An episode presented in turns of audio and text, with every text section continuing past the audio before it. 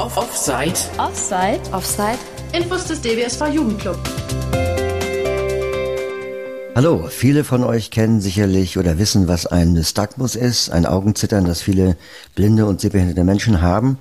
Und jetzt will die Tontechnikstudentin Annika Werner den Nystagmus vertonen oder sonifizieren. Und mit ihr bin ich jetzt per Zoom verbunden. Hallo Annika. Hallo. Dankeschön. Ja, das ist ja ein sehr spannendes Projekt. Es klingt sehr spannend. Bevor wir jetzt ähm, darüber sprechen, wie man den Nystagmus sich vertont vorstellen kann, stell doch erstmal dich vor. Also wer bist du und was genau studierst du da und wie bist du auf dieses Thema gekommen? Genau, mein Name ist Annika. Ich bin 23 Jahre alt und ich studiere an der University West London, also UWL, über die Deutsche Pop. Das ist eine deutsche Schule, Music Technology Specialist, was so übersetzt mehr oder weniger Tontechnik bedeutet. Und ähm, wir haben da verschiedene Module und ähm, dieses Semester haben wir ein Modul, das nennt sich Experimental Sound. Das ist jetzt immer erstmal ein bisschen missverständlich, aber ähm, im Endeffekt geht es dann nicht darum, irgendwelche komischen Geräuschkulissen zu kreieren, sondern es geht ähm, darum, ein Projekt äh, darzustellen, ähm, was eben unterschiedliche Klänge sein können, ähm, was aber meistens auch einen Zweck hat. Also es ist vergleichbar mit moderner Kunst. Es ist auf den ersten Blick meistens nicht ganz ersichtlich. Ähm, wenn man dann aber ins Detail geht, ähm, kommt man meistens der Sache auf die Spur. Und ähm, ich habe Nystagmus und ähm, habe gedacht, es wäre doch eigentlich sehr interessant, dieses Augenzittern ähm, als Grundlage für mein Projekt zu nutzen. Okay, ich habe noch, noch mal eine Zwischenfrage und zwar, ich bin ja selbst blind, ich habe auch einen Nystagmus, aber kriege selbst davon überhaupt nichts mit. Also das sieht man nur, wenn man mir quasi in die Augen guckt. Und du hast ja, glaube ich, einen Sehrest. Bekommt man denn als sehbehinderter Mensch selber da was, was davon mit?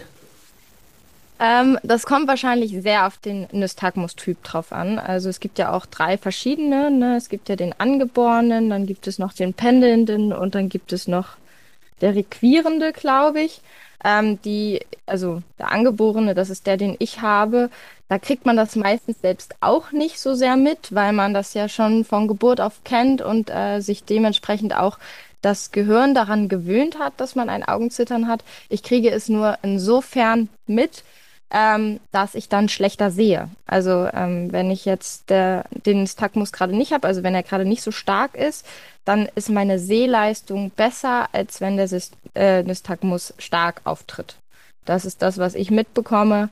Und ähm, ich habe halt auch ein bisschen Gleichgewichtsstörungen manchmal. Das sind so die Sachen, daran erkenne ich das. Ich merke selber das jetzt aber auch nicht bewusst, dass ich ein Augenzittern habe. Okay, und wie bist du, gut, du hast jetzt von diesem Modul gesprochen, Experimental Sound, ähm, aber wie kommst du denn auf die Idee, äh, ein rein äh, visuelles Phänomen in Ton umzusetzen? Ja, das ist eine sehr gute Frage. Ähm, ich glaube, meine aller, allererste Idee war, ich will das Leuten versuchen, anders zu erklären als über den visuellen Weg.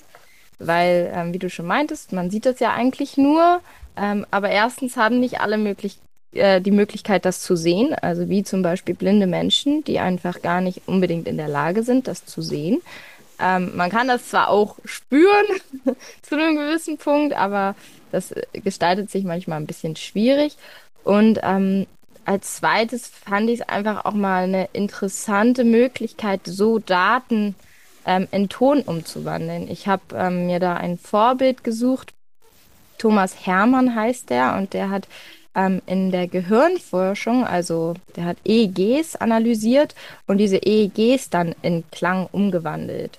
Und das fand ich einfach sehr interessant, weil es einfach mal was anderes ist, als immer nur so einen Graphen zu haben, wo dann irgendwas an Daten zu sehen ist, sondern eben mit Hilfe von Klängen Daten zu ermitteln. Und ähm, ich dachte, das könnte man ja auch ähm, auf Sehbehinderungen und eben am dem Beispiel von Nystagmus ausprobieren. Okay, ja, sehr spannend. Und wie, wie willst du das nun umsetzen? Genau, also an sich gibt es ja ähm, in der Medizin die Okleographie.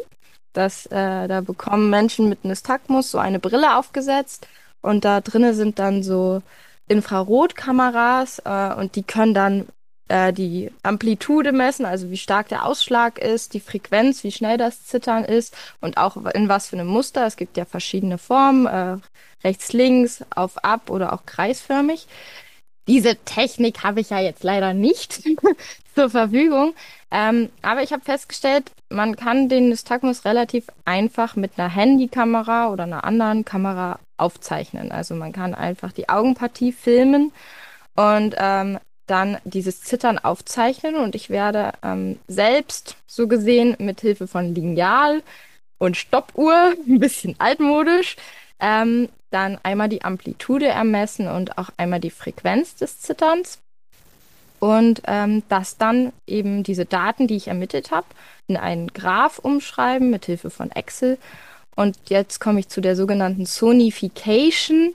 Das ist einfach eine Form, die entwickelt wurde, um Daten in Klänge umzuwandeln. Und das bedeutet im Endeffekt, ich habe zum Beispiel die Daten, ähm, dass es eine Amplitude von 0,3 Millimeter ist und dieser Daten, diesem Daten gebe ich jetzt einen Klang. Zum Beispiel äh, die Frequenz 40 Hertz.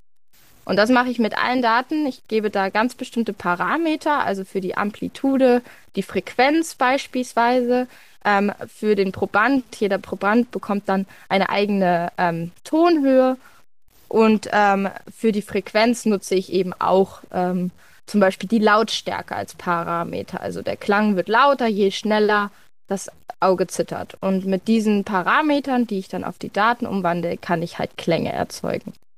Jetzt habe ich gleich gerade gedacht, schon als du gesagt hast, Amplitude und Frequenz, das sind ja zwei Begriffe, die man ja auch aus, aus der Tontechnik kennt. Also das, eben genau. bezog sich das ja auf die, auf das Visuelle, aber es ist ja auch in der Tontechnik ähm, sind das ja gängige Begriffe.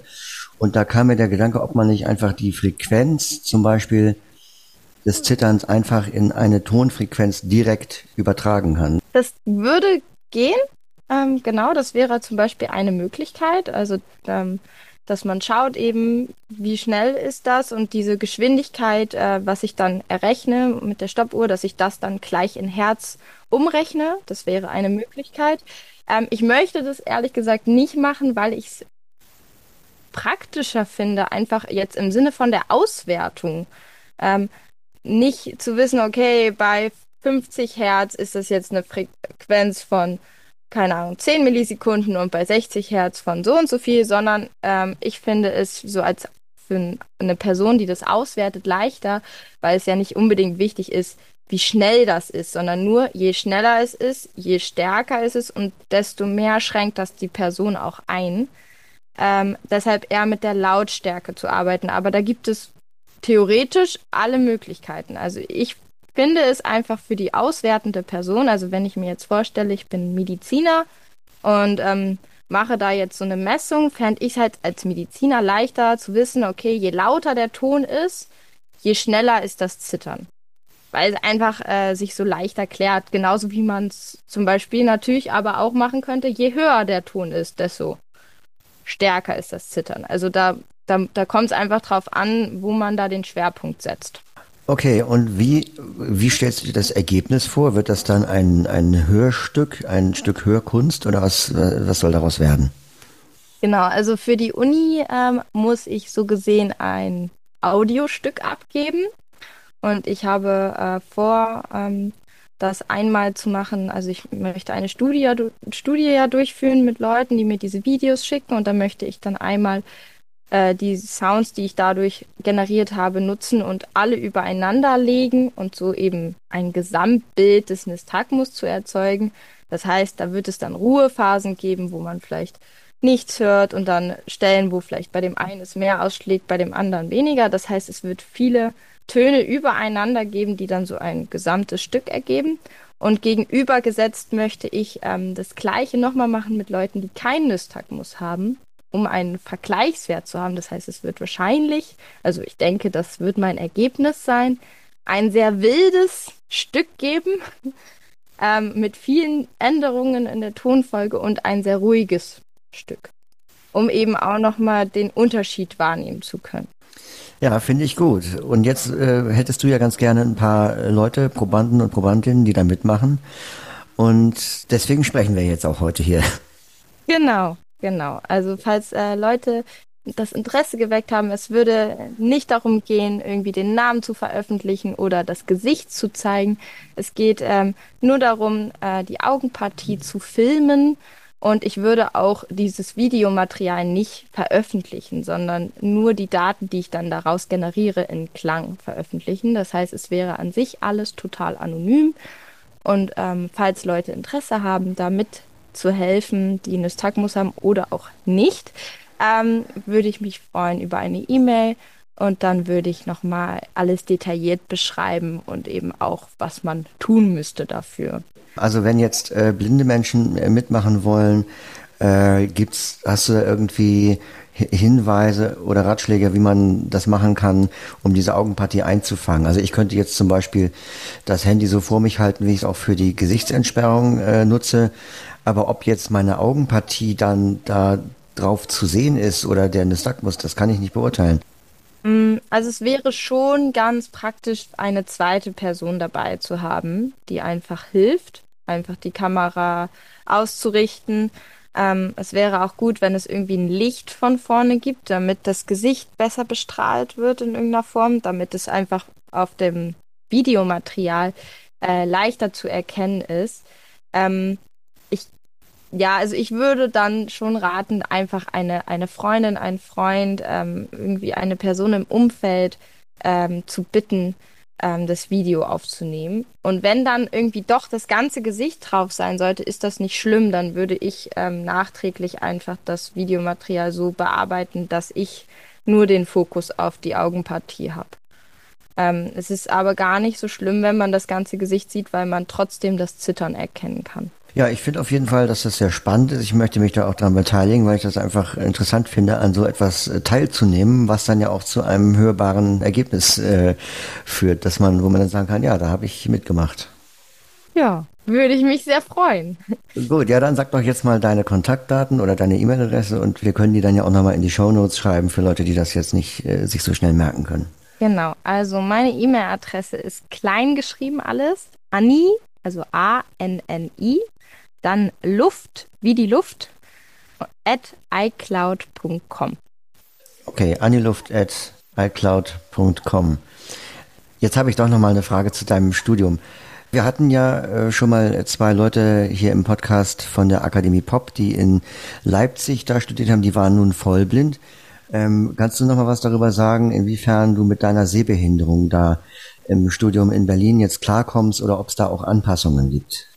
Ähm, also genau, ich habe ja auch erst die Ausbildung gemacht an der Deutschen Pop ähm, zum Audiodesigner. Die äh, war für mich relativ gut machbar, ähm, da einmal die der Standort auch bereits schon Erfahrung hatte mit Leuten, die eine Seheinschränkung hatte und deshalb einfach auch schon Vorkenntnisse hatte. Ähm, zum anderen ähm, mir auch sehr viel Hilfe angeboten wurde im Hilfe mit, mit Übungszeiten. Problematisch war bei mir, dass es genau so während der Hochphase von Corona auch war. Dementsprechend konnte ich dann nicht ganz so viele Einzelstunden haben. Ähm, das lag aber nicht an der Schule, sondern an der Situation generell. Bei dem Studium ist es jetzt schon sehr anders. Also man trifft sich nur einmal im Monat, ein Wochenende. Es ist berufsbegleitend und gar nicht zwingend in Berlin. Also es wechselt von Standort zu Standort. Ähm, der eine Prof, den ich habe, Wolfgang Gottlieb, arbeitet eng mit der Frankfurter Stiftung zusammen und der kennt sich auch sehr gut aus, ähm, wie man halt mit Sehbehinderten und Blinden Dinge machen muss, sage ich mal, oder wo halt Hilfen notwendig sind. Trotzdem ist es aber so, dass ich sehr viel Eigenarbeit leisten muss. Also ähm, ich sag mal so, ähm, wenn man das gewohnt ist, irgendwie überall Hilfestellungen zu kriegen, dann muss man sich da erstmal neu zurechtfinden. Ähm, man muss sich schon viel anpassen und auch anpassungsfähig sein. Ähm, aber die Materialien sind alle immer online, das ist gar kein Problem. Und ähm, ich habe auch eine Zeitverlängerung, die mir zusteht. Das heißt, ähm, in dem Sinne gibt es schon viel, was die deutsche Pop da auch tut, um zu integrieren. Okay, ja, dann bis hier erstmal vielen Dank, Annika. Ich denke, wir werden uns spätestens dann wieder hören, wenn dein Audiostück fertig ist. Und ja, dann gibt's gerne. hier die zweite Episode zu dem Thema in diesem Podcast. Ja, das würde mich sehr freuen.